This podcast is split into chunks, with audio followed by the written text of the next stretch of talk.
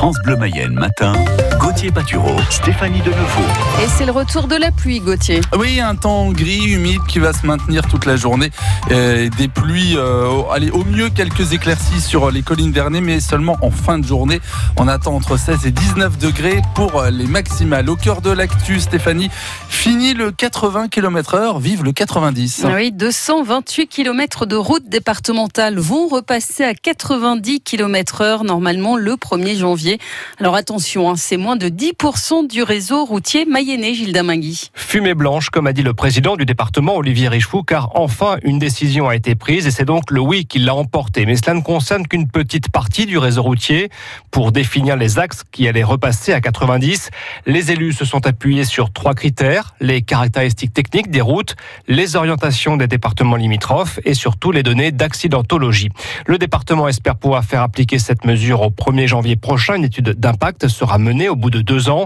Parmi les axes concernés par ce retour à 90 km heure, la départementale 57 qui traverse le département, la route de Saint-Nazaire, la route de Sablé-sur-Sarthe ou encore l'axe Laval-Ernée-Landivy. Mais bien sûr, pas la RN12 ou la nationale 162. Ces routes ne sont pas gérées par le département, mais par l'État. Le service des routes de la Mayenne devra installer plusieurs dizaines de panneaux indiquant le passage à 90 km heure Coût de l'opération, environ 90 000 euros. Et le détail des axes concernés sur francebleu.fr. La situation sanitaire continue de se dégrader en France. Oui, plus de 2000 malades sont en réanimation. Il y a eu 146 décès en 24 heures. 70 euh, nouveaux foyers épidémiques ont été identifiés en une journée. L'EHPAD de Montsure est justement confiné depuis 4 jours. Deux résidents et un membre du personnel ont été testés euh, positifs. Les visites sont interdites en attendant les résultats des tests effectué hier sur tout le monde. L'agence régionale de santé qui face à la situation eh bien, ouvre de nouveaux centres de dépistage gratuits en Mayenne à Port-Brié sur le parking de la maison de santé rue du 8 mai 45 et au Genet-Saint-Île parc du Plessis à proximité de la salle des sports. On vous rappelle qu'il n'y a pas besoin de prendre rendez-vous. Munissez-vous simplement d'un masque, d'une carte vitale et d'une carte d'identité. Vous retrouvez l'ensemble des sites de dépistage en Mayenne sur francebleu.fr. Le coronavirus qui plombe le déficit de la sécurité sociale, 44 milliards et demi de déficit. Les députés examinent à partir d'aujourd'hui le budget de la Sécu pour 2021. Il sera aussi question de l'allongement du congé paternité, du forfait de 18 euros pour un passage pour un passage aux urgences sans hospitalisation et de la création de 12 nouvelles maisons de naissance. 15 personnes, dont 4 collégiens en garde à vue dans l'enquête sur l'attentat de Conflans-Sainte-Honorine. Le meurtrier de Samuel Paty aurait donné de l'argent à plusieurs adolescents pour qu'ils lui désignent le professeur d'histoire-géographie. 34 opérations de police menées hier. Beaucoup de perquisitions ont été menées pour intimider ceux qui essaient de nous intimider, justifie Gérald Darmanin. Une marche blanche est prévue ce soir à Conflans-Sainte-Honorine en mémoire de Samuel Paty. En attendant l'hommage national présidé par Emmanuel Macron demain soir à 19h dans la cour de la Sorbonne à Paris. Hier, 300 Lavallois se sont rassemblés à midi devant l'hôtel de ville. Une minute de silence observé. Cet assassinat a profondément choqué Roland Bréchot. Ce retraité a enseigné le français au collège Alain Gerbeau. C'est important d'être là quand même euh, en mémoire de quelqu'un qui a fait uniquement son travail et payé de sa vie. Euh, je trouve ça quand même assez ignoble. Ça devient de plus en plus compliqué parce qu'on remet en cause euh, le contenu des enseignements alors que finalement ils ne font qu'obéir à la loi. Hein, ils font leur, travail, je le répète à nouveau. J'imagine que ça va être difficile euh, la rentrée pour la plupart des enseignants parce que en plus il va falloir expliquer. C'est la moindre des choses parce que autrement euh, c'est l'engrenage.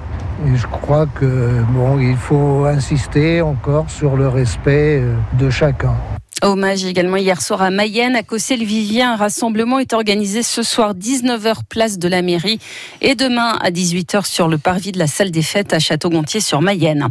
Un arbitre de football agressé lors du match des équipes B entre Saint-Berthevin et Saint-Ouen-des-Tois dimanche. Agression physique par un joueur berthevinois.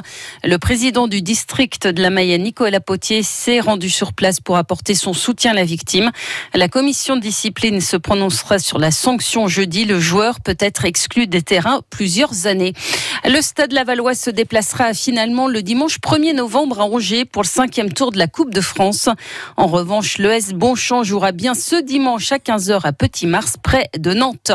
C'est un jour historique pour Rennes. Les Bretons disputent leur premier match en Ligue des Champions. Ils accueillent les Russes de Krasnodar à 21h. 5000 supporters dans le stade. Romain Salin, originaire du Ham, pourrait débuter la rencontre ce soir dans les buts bretons. Paris Saint-Germain accueille de son côté les Anglais de Manchester United à 21h au Parc des Princes, mais à huis clos en raison des restrictions sanitaires. Les eurodéputés s'attaquent au gros dossier de la PAC. la politique agricole commune est en débat au Parlement européen. Pour en parler, l'invité de la matinale, c'est Valérie Ayé, eurodéputée mayonnaise. Rendez-vous à 8h08. Et pendant ce temps-là, la Confédération paysanne défend le fermier. L'appellation abusivement utilisée pour dire que c'est produit à la ferme. Dans le viseur du syndicat agricole, la start-up Les Nouveaux Fermiers qui met sur le marché des substituts de viande, Dominique Azoué. Ces substituts sont fabriqués à partir de matières premières végétales importées de toute l'Europe et élaborés dans des usines. Rien de fermier donc pour la Confédération qui dénonce un délit de tromperie et des pratiques commerciales trompeuses. Elle voudrait que les pouvoirs publics protègent cette appellation. Aujourd'hui, elle n'est réglementée que pour les volailles, les œufs et les fromages.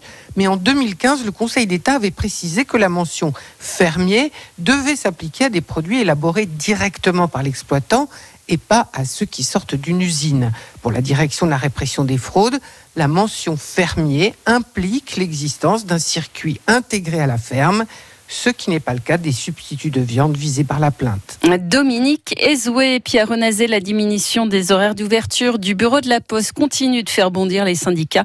La Poste envisage de n'ouvrir que le matin du mardi au samedi, mais propose aussi en guise de compensation de mettre en place un relais la Poste chez un commerçant.